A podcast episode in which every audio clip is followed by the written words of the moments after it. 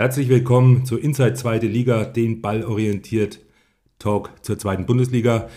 Ja, nach zwei ausgelassenen Spielen, Spieltagen wieder im Kader, Daniel Maas hier. Äh, ich begrüße euch beide ganz, ganz herzlich im Studio. Wir freuen dich auch, wir freuen uns auch, dich wieder auf dem Rasen begrüßen zu dürfen. Servus zusammen. Ja, äh, gleich eins vorweg, äh, neunter Spieltag, nächste Woche Länderspielpause. Was ist geplant? Ja, wir haben auf jeden Fall vor, nächste Woche den neuen Schalker Trainer unter die Lupe zu nehmen, euch vorzustellen, auf was sich die Schalker taktisch freuen oder nicht freuen dürfen, ähm, was die zweite Liga für, äh, für, einen Trainer erwarten kann, ob er Schalke nochmal auf die richtige Spur bringt oder nicht. Das ist auf jeden Fall geplant. Ja, und ansonsten wollen wir euch da wieder gerne mit ins Boot holen. Also gebt da ruhig Vorschläge, welche Themen ihr euch wünscht, sei es Analysen über Vereine, aber auch über ja, bestimmte Spieler, was deren Stärken sind, was sie aktuell vielleicht ausmacht für eine gute Form oder auch schlechte Form. Also ja, da könnt ihr gerne in Spotify äh, ja, reinschreiben, was ihr sehen oder hören wollt. Und genauso auf Instagram werden wir eine Umfrage starten. Also ja, stimmt da gerne ab, was ihr hören wollt. Neben euren Themenvorschlägen freuen wir uns natürlich wie immer über Feedback, über Kritik. Haut einfach mal raus, was sozusagen ist. Unser erstes Spiel auf das wir schauen möchten. Kaiserslautern gegen Hannover 96 3 zu 1. Die Lauterer ja mit einem etwas holprigen Start in die Liga, zwei Niederlagen, haben sich gefunden, jetzt sieben Spiele nicht verloren, klopfen massiv oben an. Julian, was kannst du uns zu dem, zu dem Match Lautern gegen Hannover erzählen? Ja, war ein sehr spannendes Spiel. Hannover im 3-4-3 mit und gegen den Ball. Auf der anderen Seite Kaiserslautern mit Ball im 3-4-1-2 und sehr spannend fand ich gegen den Ball im 5-2-3. Der nominelle Zehner ähm, Ritter ist gegen den Ball als dritte Spitze eben vorgegangen. Ähm, Schuster hat darauf gesetzt, die beiden Sechser von Hannover in Manndeckung zu nehmen mit den eigenen Sechser bzw. Achtern. Ähm, die Dreierreihe davor von, von Kaiserslautern, also die drei Stürmer, waren da auch sehr dicht davor und haben dann situativ die drei Innenverteidiger von Hannover angelaufen. Ähm, erste Halbzeit ging aber schon an Hannover, weil aus meiner Sicht war das Problem, dass ähm, durch die eben angesprochene Manndeckung der Hannoveraner bzw. Kaiserslauterer zentralen Mittelfeldspieler gab es dann viele Räume zwischen, zwischen der Abwehr und dem Mittelfeld von Kaiserslautern und Hannover das immer wieder mit vielen Chipbällen in diesen Raum, Raum ähm, bespielt, haben da auch viele zweite Bälle gewonnen und ähm, ja, bin mir auch sicher, dass Stefan Leitl sowas ähnliches antizipiert hat und ähm, wusste auch um die physische Stärke der Pfälzer. Deswegen hat er wahrscheinlich Vogelsammer aufgestellt, etwas überraschend anstelle von Louis Schaub halb rechts ähm, begonnen. Und ähm, der hat aber seine Aufstellung absolut gerechtfertigt, ähm, unter anderem beim 1-0, langer Ball auf Vogelsammer. Der macht ihn überragend, überragend fest, setzt sich durch, legt auf Nielsen zurück und ähm, ja, der bleibt eiskalt und ähm, schiebt ein. Auch beim 2-0, das dann eben doch nicht das 2-0 war, ähm, in der ersten Halbzeit nach einem Freistoß ähm, legt ähm, Vogelsammer per Kopf vor. Aber ja, war abseits. Ähm, in echt jetzt nicht direkt zu erkennen zu ähm, gewesen, aber laut VAR wohl abseits gewesen. Ja, ähm, nach dem Spiel. Beide Trainer wollten sich dann nicht zum Schiedsrichter äußern. Das kann man, denke ich, auch noch erwähnen. ich fand ihn auch nicht gut. Gab einige strittige Szenen, die man durchaus auch anders aus legen kann. Ähm, denkt da unter anderem an ein Handspiel von Elvedi in der zweiten Halbzeit im Kaiserslautern Strafraum. Aber ja, deswegen das Spiel ähm, war auf hohem Niveau, der Schiedsrichter vielleicht ähm, nicht immer. Julian, man hatte das Gefühl, der FC Kaiserslautern kam verändert aus der Kabine. Ganz andere Körpersprache, ganz anderes Spiel der Mannschaft, deutlich, deutlich stärker auf dem Platz. Ja, ich habe es ja bereits kurz angerissen, in der ersten Halbzeit eben Hannover klar überlegen, ähm, sehr variabel im Aufbau gewesen, spielerisch auch einfach überlegen, 60% Ballbesitz gehabt, sehr ballsicher gewesen, Kaiserslautern wenig Zugriff, hatten nur zwei hohe Balleroberungen. Ähm, also ja, das war nicht gut, dann wahrscheinlich ähm, spielentscheidende Situation, kurz vor der Halbzeit der Elfmeter zum 1 zu 1 und dann in der zweiten Halbzeit, ja, wie du es gesagt hast, war Kaiserslautern deutlich besser, deutlich offensiver, deutlich aktiver. Ähm, fast schon ein bisschen überraschend, weil ja der linke Schienenspieler Puchasch verletzt raus musste unter Tränen. Sehr bitter für ihn ähm, nach der Nominierung für die polnische Nationalmannschaft. Die Union-Leihgabe bislang ähm, immerhin absoluter Aktivposten, absoluter Qualitätsspieler und obwohl er raus musste, ja, war Kaiserslautern eben dann deutlich besser drin in der zweiten Halbzeit. Dirk Schuster ist ja eigentlich äh, für seine ausgefeilte Defensivtaktik bekannt und äh, man, man erkennt ja von Dirk Schuster trainierte Mannschaften relativ deutlich. Jetzt ähm, habe ich das Gefühl, der FC Kaiserslautern spielt gerade nicht so, sondern versucht sein Heil in der Offensive zu finden. Ja, und dieses, äh, diese neuen Offensivqualitäten, dieser neue Mut und auch dieses neue offensive Denken von Schuster ähm, hat sich auch wieder ähm, bezahlt gemacht. Ähm, er hat Opoku gebracht für Julian Nihus, also ein Offensivspieler für einen defensiven Mittelfeldspieler. Ähm, dafür ist Ritter zurück, also nominell deutlich offensiver ähm, interpretiert das Ganze und ausgerichtet und fast schon folgerichtig, das 2 zu 1 fällt dann eben durch jenen Joker Opoku nach einem typischen FCK-Konter. Und ja, einfach FCK, zweite Halbzeit deutlich offensiver, deutlich besser drin.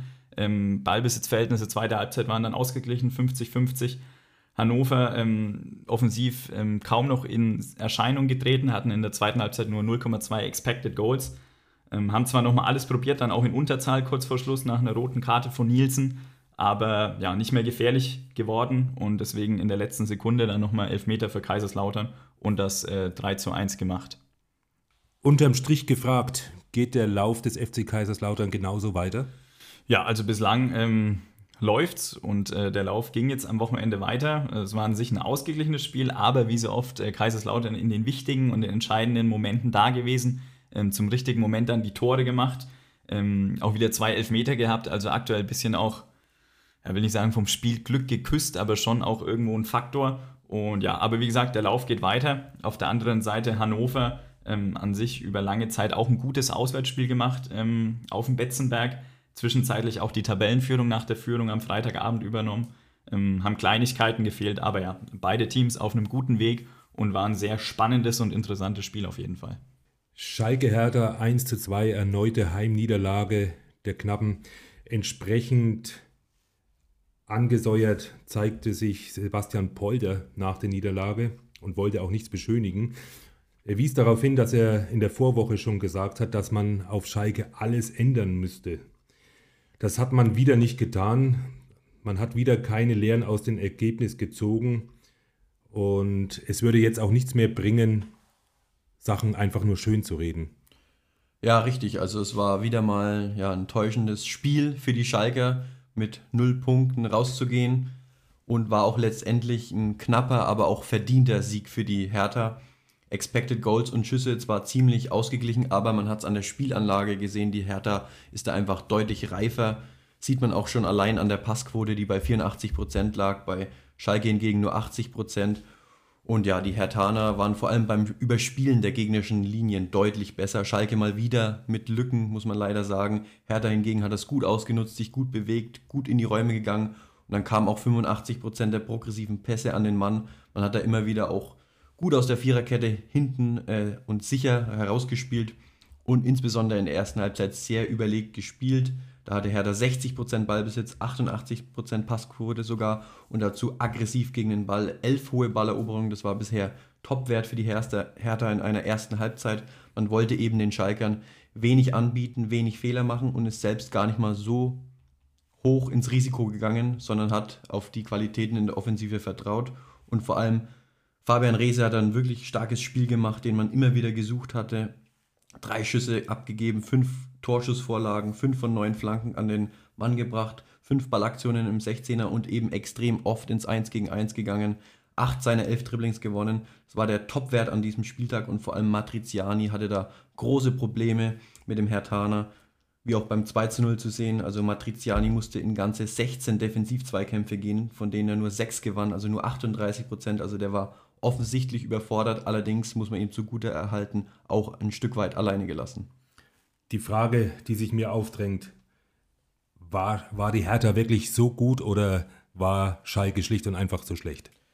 Ja, wie gesagt, es war wirklich eine sehr kontrollierte erste Halbzeit von der Hertha, aber es kam eben auch sehr wenig von Schalke. Also die Schalke haben nur drei Schüsse abgegeben zu Hause vor dem eigenen Publikum, kein einzige, einziger davon aufs Tor. Also das ist einfach zu wenig. Die Hertha musste da gar nicht mal so glänzen, nicht komplizierte Dinge machen, sondern ja, es ziemlich einfach halten, mit einfachen Mitteln auch zu sehen beim 1 zu 0 nach einem Einwurf und einem zweiten Ball und dann kommt da so ein Ei in den 16er, kann man natürlich auch besser verteidigen. Ging dann erstmal in der zweiten Halbzeit so weiter, so gut für die Hertha mit dem angesprochenen 2 zu 0. Ja, demzufolge musste dann Schalke mehr machen. Hertha hat sich dann auch etwas zurückgezogen. Den elf hohen Balleroberungen in Halbzeit 1 kamen nur noch fünf dazu. Ja, aber Schalke hat dann auch ein Stück weit das Kommando übernommen. 57% Ballbesitz in dieser zweiten Hälfte, 12 zu 6 Schüsse, auch 13 hohe Balleroberungen, also ja, deutlich aktiver, aber spielerisch eben sehr limitiert. Mal wieder, wir hatten es schon öfter angesprochen, viele Halbfeldflanken, die dann meist einfach zu verteidigen sind. Allein in Halbzeit 2 waren es 16 Flanken der Schalker, von denen magere 2 ankamen. Also das ist ja deutlich zu wenig aus dem eigenen Ballbesitzspiel heraus.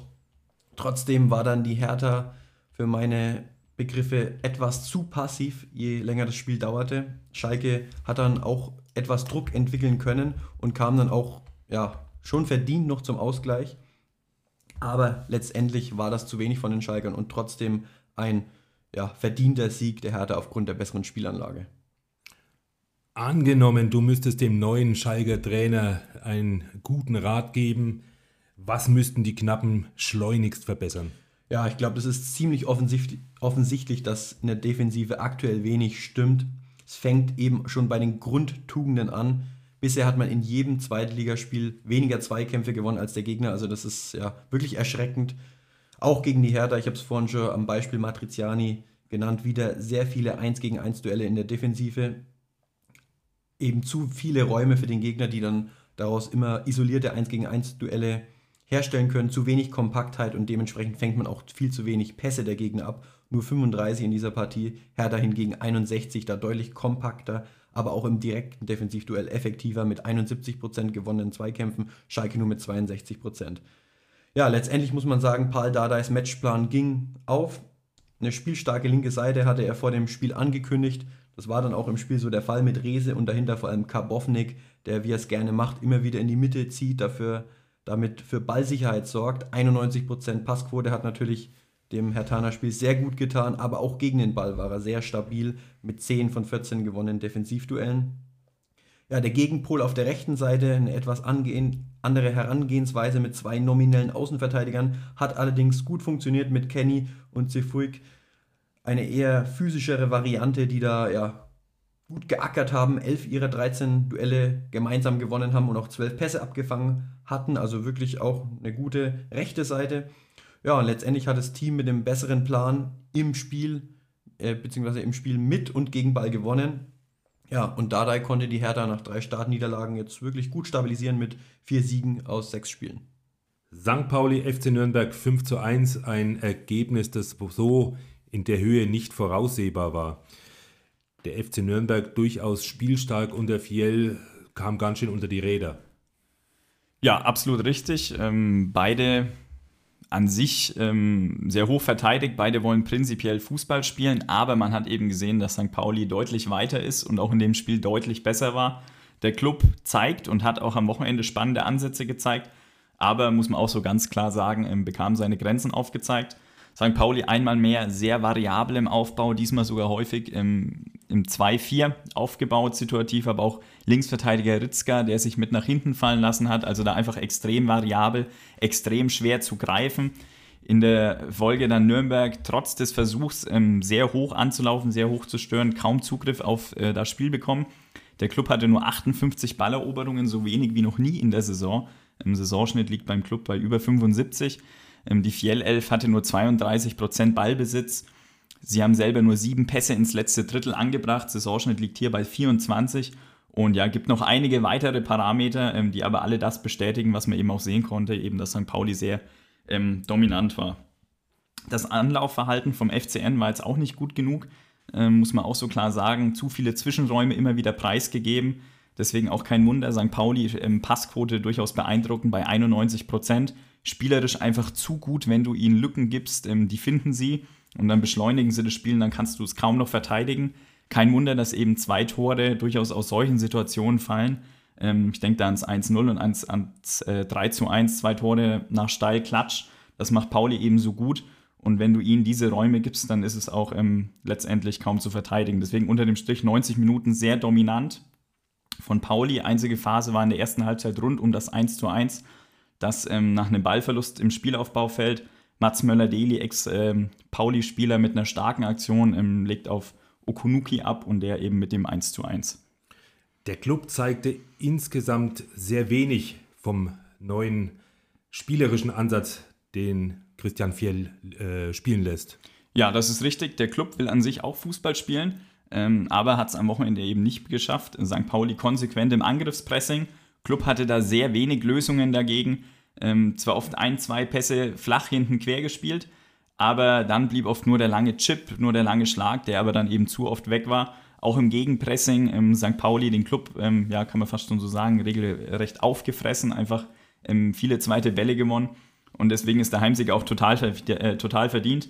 5 zu 1 ist aber zu hoch, muss man auch so sagen. Ähm, geben jetzt auch die Expected Goals am Ende ganz und gar nicht her. Ähm, bis zur Nachspielzeit stand es 3-1. Das wäre für mich eher das korrekte Ergebnis gewesen. Ähm, Pauli hat dann hinten raus aus ähm, ja, noch wenig, ähm, noch sehr viel gemacht. Deswegen ist es am Ende ein 5 zu 1. Matchwinner Eggestein meinte nach dem Spiel, man kann gar nicht sagen, dass der FC St. Pauli eine erste oder zweite Reihe hat. Mittlerweile wären alle auf einem sehr, sehr hohen Niveau. Apropos Eggestein, war er wirklich der starke Spieler in deinen Augen? Ja, definitiv. Ähm, man muss auch sagen, es ist kein Zufall. Johannes Eggestein unter Hürzeler bis vor vier Spielen nicht einmal in der Startelf gestanden, auch in der Rückrunde nicht. In der Saison bislang davor nur fünf Minuten gegen Magdeburg gespielt. Seit er spielt, läuft es, kann man sagen. Vier Spiele mit ihm von Anfang an, zwölf Punkte geholt, 15 zu vier Tore. Ähm, als Stürmer sehr wertvoll, als kombinationsstarker Spieler, der sich da immer wieder gut im Zwischenraum bewegt sehr sauber im Passspiel ist. Dementsprechend oft ist er auch Abnehmer für vertikale Pässe vor die gegnerische Abwehr, die er einfach gut weiterverarbeitet, gut klatschen lässt, sich gut aufdreht.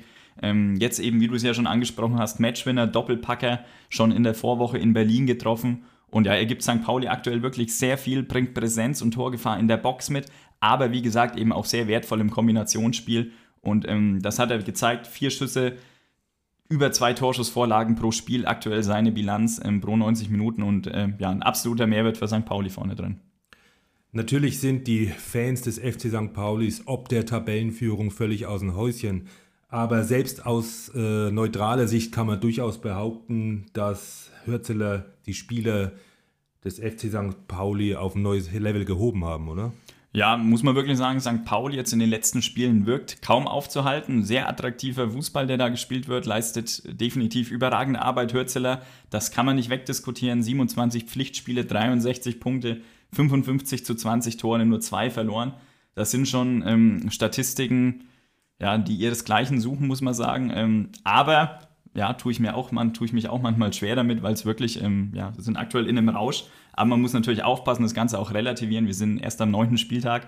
Zuletzt auch meiner Meinung nach alles Gegner gewesen, deren Spielweise St. Pauli durchaus liegen, durchaus in die Karten spielen. Alle haben versucht, hoch zu pressen und Pauli früh, früh unter Druck zu setzen. Das kann man machen, ist aber wirklich extrem schwierig äh, in der zweiten Liga, weil ja, wenn Pauli einen Zwischenraum hat ähm, oder einen Spieler ähm, findet, dann ist es kaum noch zu verteidigen, weil einfach dann die Passmaschine ins Rollen kommt und sie dann einfach so viele gute Bewegungen und Lösungen haben, ähm, die kaum zu verteidigen sind. Umso mehr bin ich gespannt, wie es läuft, wenn St. Pauli mal auf einen tiefen Block trifft. Ähm, ja, dann sind andere Arten von Lösungen gebraucht. Ähm, dann, dann kriegst du nicht so viele Zwischenräume, nicht so viele Halbräume, nicht so viele freie Räume.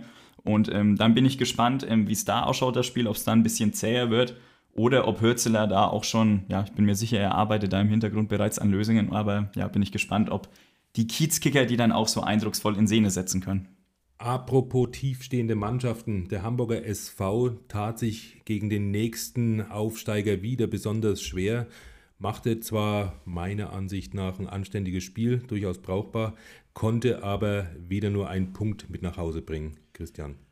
Ja, richtig. Es war grundsätzlich das Spiel, das man von beiden Seiten erwarten konnte. Die Wiener wirklich sehr tief verteidigt im 5-4-1, in der zweiten Halbzeit dann auf 4-4-1-1 umgestellt. HSV natürlich wieder mit viel Ballbesitz, 70% Ballbesitz und eben in ihrem gewohnten 4-3-3. Also an sich eine gute Spielanlage des HSV, auch sehr präzise ins letzte Drittel gespielt, da 86% der Pässe an den Mann gebracht.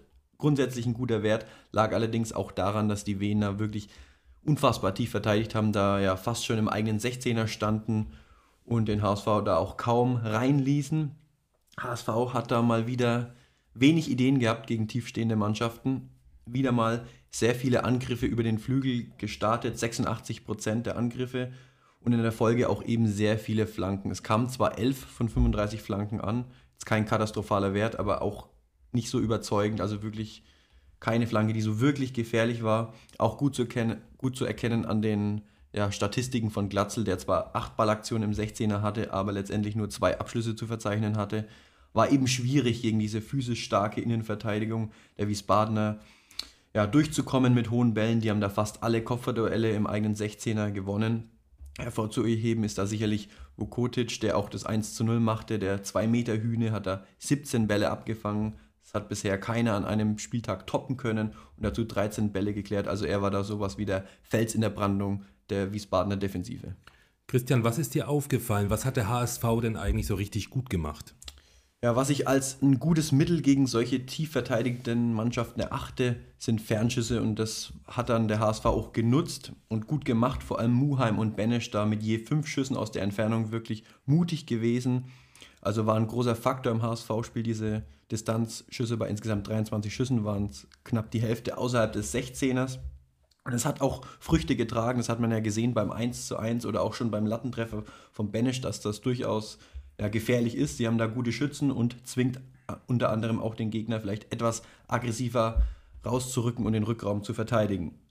Noch ein Punkt, den ich gut fand beim HSV, war das Gegenpressing. Also es war wirklich sehr aggressiv, man hat sehr schnell den Ball zurückerobert, hat damit jegliche Konterbemühungen der Wiener im Keime erstickt. 96 Balleroberungen war auch der Topwert in dieser Saison. 32 davon im Angriffsdrittel. Dazu passt die starke Zweikampfquote von 73 Prozent. Ja, also wie gesagt, bis zum letzten Drittel kein schlechtes Spiel, auch gegen den Ball sehr aggressiv, gegen den Aufsteiger. Ja. Apropos, hat es der SVW nicht einfach richtig gut gemacht? Ja, muss man natürlich auch sagen. Die Wiener haben da wirklich sehr gut verteidigt, muss man auch erstmal so hinbekommen. Auch wenn es tief war, hat gut funktioniert, sehr kompakt verteidigt, kaum Möglichkeiten für den HSV mal hinter die Kette zu kommen oder zwischen die Linien. 79 abgefangene Pässe und 52 Klärungsaktionen, Höchstwerte für die Wiener. Mit Ball allerdings diesmal sehr begrenzt, nur 74% Passquote ist auch deutlich unter dem Durchschnitt in dieser Saison. Ja, Kauczynski wollte dann zur Halbzeit noch mal ein bisschen mehr für Entlastung sorgen mit seiner Umstellung und der Einwechslung von Goppel. War eine gute, nachvollziehbare Idee. Man hat sich defensiv durchaus sicher gefühlt und wollte eben offensiv mehr starten. Ging allerdings auch wirklich wenig. Wie gesagt, das Hamburger Gegenpressing sehr gut. Immerhin waren es dann vier der sechs Schüsse in der zweiten Halbzeit, aber letztendlich nur eine wirklich gefährliche Aktion, die dann nach Ecke zum 1 zu 0 führte. HSV hat in der Folge nochmal alles riskiert, sogar auf Dreierkette umgestellt ab der 79. Hat dann auch verdient, meiner Meinung nach, ausgeglichen. Schöner Fernschuss, wir hatten es vorhin von Muheim. Ja, und am Ende muss man dann einfach so eiskalt sein und diesen Foul-Elfmeter in der 97. verwandeln. Wäre unheimlich wichtig gewesen vor der Länderspielpause, aber eben liegen gelassen. Wie gesagt, kein schlechtes Spiel des HSV, anders als gegen Elversberg und Osnabrück. Eben dieses Thema gegen diese Aufsteiger. Dafür hat man defensiv zu gut gearbeitet. Wie gesagt, letztes Drittel, das war das Problem. Öztunali auf links bin ich nicht so der Fan von. Auch Jatta hatte nicht seinen besten Tag. Also da haben wirklich die Durchbrüche auf dem Flügel gefehlt in 1 gegen 1 Duellen. Letztendlich ohne den Elfmeter nur 1,3 Expected Goals kreiert, wovon auch kaum eine Großchance da war. Also nicht ganz unverdient der Punkt für wen, auch wenn das Tor natürlich aus dem absoluten Nichts kam. Magdeburg gegen Karlsruhe SC beide Teams nicht gerade mit dem größten Selbstvertrauen aus den letzten Partien gestartet. Dementsprechend auch nur ein 1 zu 1 Magerkost. Was war los an der Börde? ähm, ja, also man hat es auf jeden Fall gesehen, dass beide nicht äh, mit Selbstvertrauen strotzen. KSC einen sehr defensiven Ansatz gewählt, ähm, anders als sonst. Haben sich wirklich darauf konzentriert, im 4-4-2 gegen den Ball ähm, einfach nur mit engen Abständen zu verschieben, Räume eng zu machen ähm, mal stark runtergebrochen gesagt. Mit Ball, ja, recht ambitionsloser Auftritt, ähm, ja, sicherlich auch der Titz-Elf geschuldet, gegen die es wahnsinnig schwierig ist, den Ball zu haben und zu kontrollieren. Nicht umsonst die Mannschaft äh, mit den meisten Ballbesitzanteilen der Liga. Aber trotzdem, wie gesagt, ansonsten der KSC ähm, ein sehr aktives Team, das auch die drittmeisten Pässe der Liga spielt. Aber ja, das war am Wochenende nicht so. Magdeburg auf der anderen Seite wieder im 3-4-3, ähm, selbst diesmal auch nicht so ballsicher gewesen, nicht so selbstverständlich im Positionsspiel.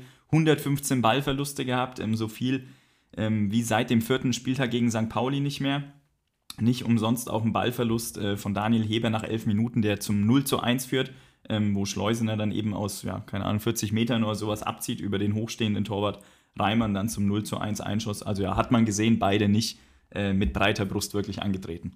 Der FCM, wie unter Trainer Titz gewohnt, mit viel Ballbesitz? Ja, definitiv. Ähm, schon im ersten Durchgang viel Ballbesitz, 65 Prozent.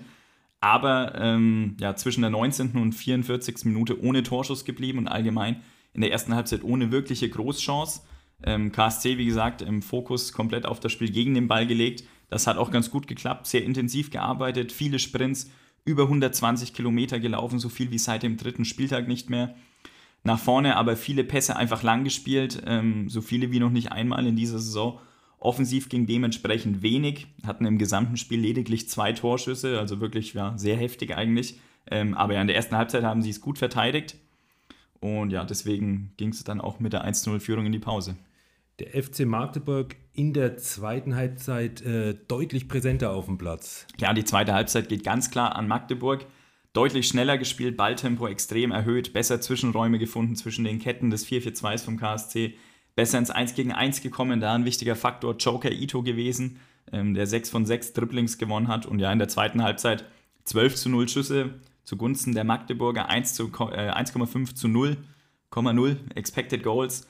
Ähm, 1 zu 1 fällt direkt nach der Halbzeit ähm, durch den eingewechselten Castanios, der mit äh, der Hacke trifft nach einer Ecke. Danach dann vor allem in der Schlussphase komplett auf Sieg gegangen, alles äh, versucht, um den Dreier daheim zu lassen. Einige Chancen gehabt, aber ja, jetzt auch nicht äh, die Fülle an Hochkarätern, deswegen hat es am Ende nur zu einem Punkt gereicht. Lars Stindl, so hatte ich das Gefühl, konnte dem Karlsruher Defensivspiel nicht seinen Stempel ausdrücken, oder?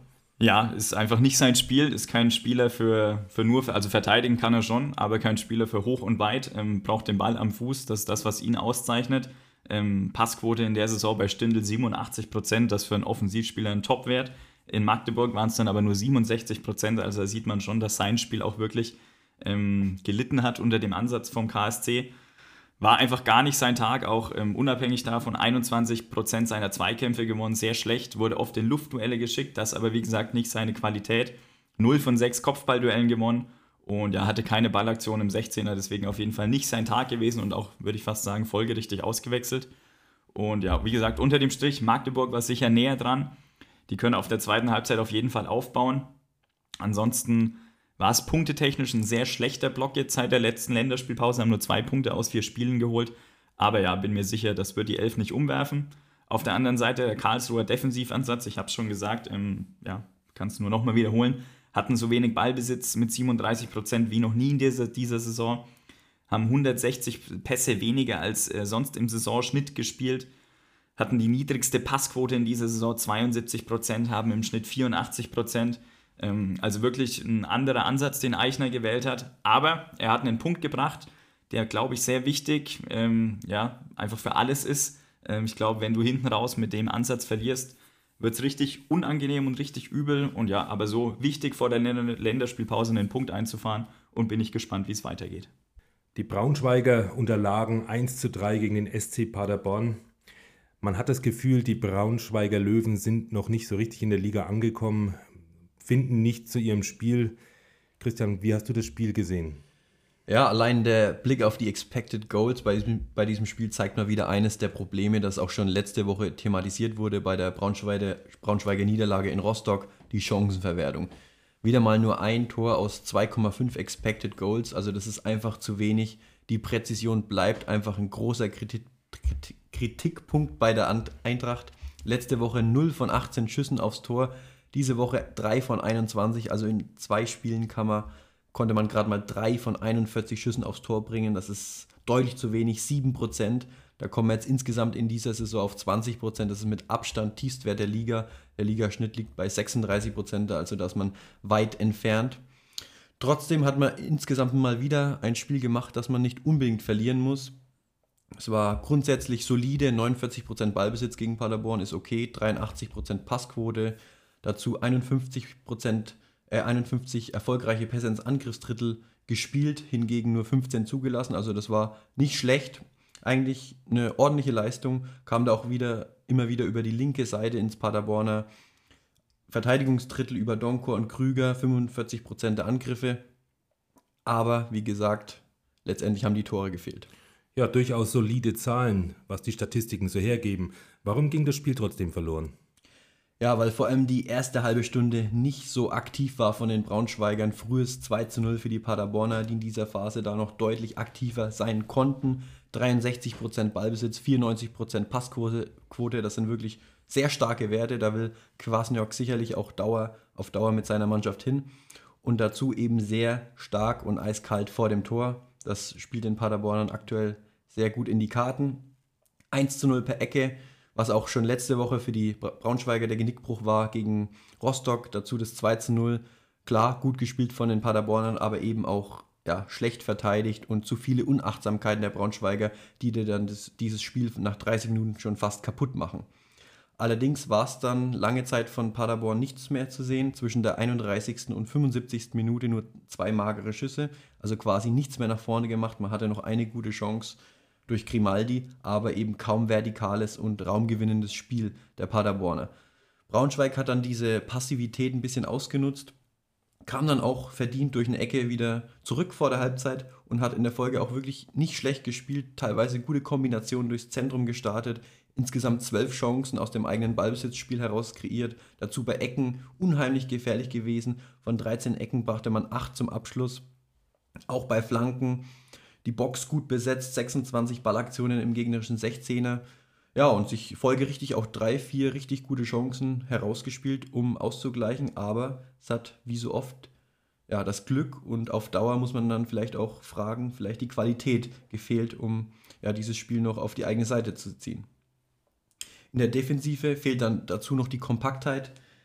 Nur 24 Pässe abgefangen, das war bisher Tiefstwert in dieser Saison. Wenn man dann mal den Gegner gut gestört hat, hat man zu wenig draus gemacht. 16 hohe Balleroberungen, sicherlich kein schlechter Wert elf Schüsse dazu nach Ballverlust des Gegners gehabt, aber ja, wir bleiben beim Thema zu wenig Tore.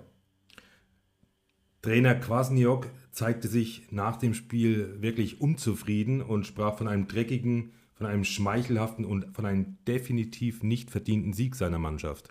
Ja, kann ich verstehen, dass er das sagt. Paderborn grundsätzlich eher wieder pragmatisch unterwegs, allein schon in der Aufstellung zu erkennen, da will Kwasniok weiter an zwei robusten Stürmern festhalten, brachte er da den 1,94 großen Ansa für Platte, aber eben nach der Führung deutlich zurückhaltender. Es war insgesamt sicherlich nicht die beste Leistung der Paderborner, wie gesagt, kaum ins Angriffsdrittel, geschweige denn in die Box gespielt. Ja, wenn wir den ersten Spieltag rausnehmen in Fürth, dann war das ja so harmlos wie noch nie aus dem eigenen Ballbesitz heraus nur fünf Schüsse kreiert. Braunschweig musste dementsprechend nur drei Bälle klären. Selbst hingegen musste man 24 Bälle klären. Also da ist noch einiges an Luft nach oben. Ja, wie Kwasniok schon sagt, eher ein glücklicher Sieg. Offensiv kann man sich aktuell auch auf die individuelle Klasse eines Muslias verlassen. Der sorgt immer wieder für besondere Momente. Allerdings wird man nach der Länderspielpause deutlich nochmal eine Schippe drauflegen müssen, um die aktuell gute Phase zu halten. Kiel gegen Elversberg 1 zu 1 die Störche gegen den starken Aufsteiger aus, El aus, aus Elversberg nur unentschieden? Fragezeichen. War es das erwartet intensive Spiel? Ja, das war das erwartet intensive Spiel. Beide Teams sind in sämtlichen physischen Parametern weit oben dabei. Und ähm, ja, wie gesagt, deswegen erwartet intensiv, das war es wirklich. Aber man hat eben auch viel Fußball gesehen, beide einen sehr aktiven Ansatz und war ja durchaus ein attraktives Spiel. Kiel muss das hat jeder gesehen, der das Spiel betrachtet hat, den Chancen der ersten Halbzeit nachtrauern. Definitiv, Kiel muss das Spiel in der ersten Halbzeit entscheiden. Haben in der ersten Halbzeit sehr dominant agiert, 15 zu 2 Torschüsse, über 60 Prozent Ballbesitz und vor allem extrem viele hohe Balleroberungen im Pressing und aber auch im Gegenpressing gehabt. Ähm, fünf tiefe Ballverluste von Elversberg führen zu einem Abschluss von Kiel, wo Kiel einfach wirklich mehr draus machen muss. Ähm, ansonsten auch mit Ball sehr ballsicher, ähm, absolut überlegen. Über 89% Passquote im ersten Durchgang, auch ähm, mit Abstand Saisonbestwert. Aber ja, wie du sagst, sie haben einige gute Chancen liegen gelassen. Ich denke da zum Beispiel an Skripski, an Porat, an Pichler. Ja, einfach, ja, muss man einfach mehr draus machen. Und ja, nicht umsonst äh, SVE-Torwart ähm, Christoph mal wieder mit einer starken Partie. Sechs Paraden, damit die zweitmeisten am Spieltag. Etwas überraschend für mich konnten die Elversberger die zweite Halbzeit dann durchaus ausgeglichen gestalten. Ja, du sagst es richtig, die zweite Halbzeit war deutlich ausgeglichener, waren wirklich ein offenes Spiel in der zweiten Halbzeit, auch Ballbesitz dann 50 zu 50 gewesen. Elversberg ein ähm, bisschen was umgestellt im Anlaufen, deutlich besseren Zugriff bekommen. Aber muss man auch sagen, das 1 zu 1 von Schnellbacher fällt nach einem langen Ball und eben nach einem Kieler Fehler. Colin Kleine Bekel der ansonsten als IV eine wirklich, ja, man möchte fast sagen, überragende Saison bislang spielt. Ähm, der junge Verteidiger diesmal eben, ja, schaut nicht gut aus im Zweikampf und dementsprechend kam es dann zum 1 zu 1. In der Schlussphase dann Elversberg, ja, sogar die Chance gehabt, ähm, Martinovic zum Beispiel kurz vor Schluss, ähm, die Möglichkeit, es komplett zu drehen, was aber auch nicht verdient gewesen wäre. Unter dem Strich Kiel nicht wirklich zufrieden, da bin ich mir sicher. Dies, da sieht man das eher als zwei verlorene Punkte an. Sprung auf Platz 2 wäre möglich gewesen. Und ja, Expected Goals ähm, mit 2,1 zu 1,3, dann aber auch gar nicht so eindeutig eben aufgrund der zweiten Halbzeit. Elversberg auf der anderen Seite jetzt fünfmal in Folge ungeschlagen und ähm, ja, ich glaube, dass, äh, ja, da ist man auf dem richtigen Weg und ist aktuell einfach sehr schwer zu bespielen und, wie sich die Statistik verrät, sehr schwer zu schlagen. Extrem auffällig, äh, Ex-Bundesliga-Star, Ex-Nationalspieler Louis Holtby, ein Mann, den viele gar nicht mehr so auf dem Schirm haben. Ja, der 33-Jährige zieht jetzt im Kieler Mittelfeld die Fäden und hat das am Wochenende sehr gut und sehr imposant gemacht. 111 Ballkontakte, die meisten auf dem Feld, war die absolute Schaltzentrale im Kieler Mittelfeldzentrum, hat 87 Pässe gespielt, 94 Prozent davon kamen an, hat aber auch immer wieder im 1 gegen 1 viele enge Situationen gut aufgelöst gegen den Ball sehr aktiv, ähm, viele Bälle ähm, erobert, zwölf Balleroberungen in der gegnerischen Hälfte, das ist ein absoluter Top, Top, Top-Wert. Ähm, Zweikampfquote 56 Prozent, also wirklich ein rundum guter Auftritt. Ähm, ja, zwölf Pässe ins letzte Drittel gespielt, davon sind zehn angekommen. Also wirklich für mich Man of the Match, Louis Holtby. Kräuter führt gegen Hansa Rostock das Kleeblatt 1 zu 0, den, die drei Punkte zu Hause behalten. Dementsprechend bedient war Trainer Alois Schwarz, der im Spiel seiner Kogge keine Ruhe fand. Man suchte viel zu schnell den Abschluss, um, ins Gegen, um das Gegenpressing, das Starke der, der Fürther zu umgehen. So wurde der Ball viel zu schnell verloren und kam postwendend zurück, hat er auf der Pressekonferenz gesehen. Letztendlich sah er aber in den falschen Entscheidungen seiner Stürmer die den ausschlaggebenden Punkt für die knappen Niederlage. Siehst du das auch so? Ja, letztendlich kann ich das so unterschreiben. Ich glaube, da spricht er sogar ein Stück weit für beide Mannschaften, denn es war ein Spiel mit wenig Torraumszenen, das ja auch nicht mehr als ein Tor verdient hatte bei 8 zu 8 Schüssen. Dann auch eher das Tor für Fürth verdient mit 1,4 zu 0,2 Expected Goals. Ja, Fürth war mit Ballbesitz da deutlich aktiver, 58 Prozent Ballbesitz, aber nicht unbedingt von hoher Qualität bei nur 80% Passquote. Also es waren viele technische Fehler bei Fürth mit 128 Ballverlusten, auch Höchstwert in dieser Saison. Auf der anderen Seite Rostock allerdings nicht in der Verfassung, dies auszunutzen, konnten keinen wirklichen Konter fahren, selbst im Ballbesitz wenig ausgerichtet, nur vier Schüsse aus dem Spiel heraus, du hast es erwähnt, Schwarz Entscheidungsfindung, der Stürmer hat einfach ja, nicht gepasst, um da mehr zu kreieren. Nur 26 erfolgreiche Pässe ins Angriffsdrittel unterstreichen dies nochmal. Fürth auch in dieser Beziehung kaum besser, zwar viel den Ball gehabt, aber wenig Gefahr, nur, sogar nur zwei von 32 Angriffen aus dem Ballbesitz heraus zum Schuss gebracht, auch nur 32 Pässe ins Angriffsdrittel. Also es war ein Spiel, das sich größtenteils im Mittelfeld abgespielt hat. Auch wenig überraschend, dass dann das eine Tor durch ein Standard fällt, nämlich eine Ecke, ja, das dann auch den Fürther Sieg brachte und auch sinnbildlich, dass es ein Eigentor war. Wer das Spiel gesehen hat, äh, der kann letztendlich wenig erzählen zu diesem Spiel, weil auf dem Platz einfach wenig los war, oder?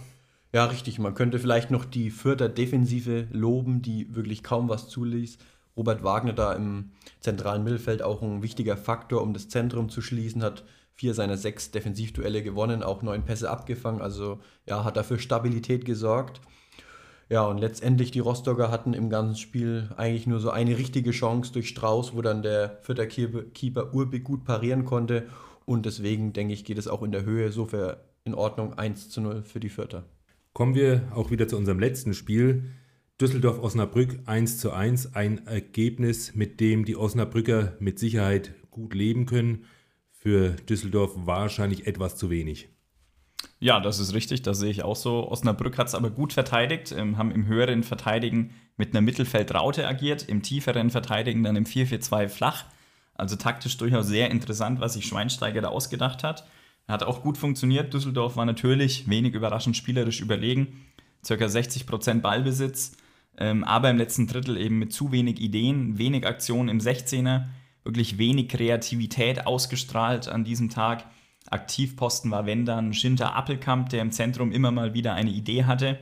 Aber ja, unter dem Strich nicht umsonst Schüsse aufs Tor, wenn man sich anschaut. 4 zu 3 nur für Düsseldorf. Schüsse im, innerhalb des 16ers 8 zu 6 und Expected Goals Wert mit 1 zu 1 zu 0,7 auch relativ ausgeglichen und äh, für die Düsseldorfer Ansprüche ähm, wahrscheinlich auch zu wenig. Ja, ansonsten muss man wirklich sagen, bei Düsseldorf wenig los, wenig Großchancen kreiert, oder? Ja, definitiv. Es ist ein bisschen symptomatisch, dass das 1 zu 0 für Düsseldorf von Ioa auch ein zweiter Ball nach einer Ecke ist, ähm, der dann einfach mit einem Distanzschuss abschließt und den Ball ins Tor jagt. Ansonsten, du hast es gesagt, aus dem Spiel heraus wenig Großchancen kreiert. Ähm, das Ganze kann man auch so interpretieren, ähm, durch die 27 Flanken, die geschlagen wurden, allerdings äh, nicht gut vorbereitet auf die Situation, nur drei davon kamen nämlich an und das ist auf jeden Fall ein sehr schlechter Wert. Auch ähm, Stürmer Ginzek, der ein bisschen überraschend in der Startelf stand, ähm, hat man gar nicht ins Spiel gebracht. Ähm, ja, nur 26 Ballkontakte und er war kein Faktor an diesem Tag. Was ist bei den Osnabrückern eigentlich los? Was haben die offensiv versucht? Ja, ich habe es gerade gesagt, Ginzek, Düsseldorf-Stürmer kaum ins Spiel gebracht, 26 Ballkontakte zum Vergleich, Osnabrück-Stürmer Engelhardt, ähm, 45 Ballkontakte, war deutlich besser ins Spiel eingebunden, hat zudem die meisten Zweikämpfe auf dem Feld geführt und ja, allgemein Osnabrück ähm, nach dem 1-0 Rückstand dann deutlich offensiver agiert, da viel über die Flie Flügel probiert, vor allem Linksverteidiger Florian Kleinhansel noch äh, zu erwähnen, ein sehr gutes Spiel gemacht, hatte die meisten Balleroberungen, aber auch mit zwölf Pässen ins Angriffsdrittel die meisten bei Osnabrück gespielt. Und ja, in der 90. Minute dann das 1 zu 1 durch jeden, jenen Engelhardt, ähm, der mal wieder getroffen hat, ähm, unter dem Strich dann auch gar nicht so unverdient. Das, das 1 zu 1 äh, für Düsseldorf deutlich zu wenig, oder? Ja, für Düsseldorf sicherlich enttäuschend, wie wir schon beide erwähnten. Ähm, Düsseldorf hat wirklich viel probiert, viel investiert. Ähm, also da lag es nicht am Einsatz, was ja oft dann gesagt wird gegen den Aufsteiger. Das kann man ihnen nicht vorwerfen. Sind auch drei Kilometer mehr gelaufen als Osnabrück. Aber ähm, ja, auf der, auf der äh, auf dem, unter dem Resümee steht dann äh, dreimal in Folge jetzt ohne Sieg ähm, gegen Hannover und HSV ähm, einen Punkt geholt. Okay, kann man, denke ich, mit leben, aber daheim gegen Osnabrück ähm, sicherlich eine große Enttäuschung. Da geht aktuell die spielerische Leichtigkeit ein bisschen ab, ähm, die man zwischenzeitlich hatte. Aber ja, ist natürlich alles sehr eng. Es sind nur zwei Punkte auf Platz zwei aktuell, die sie da trennen.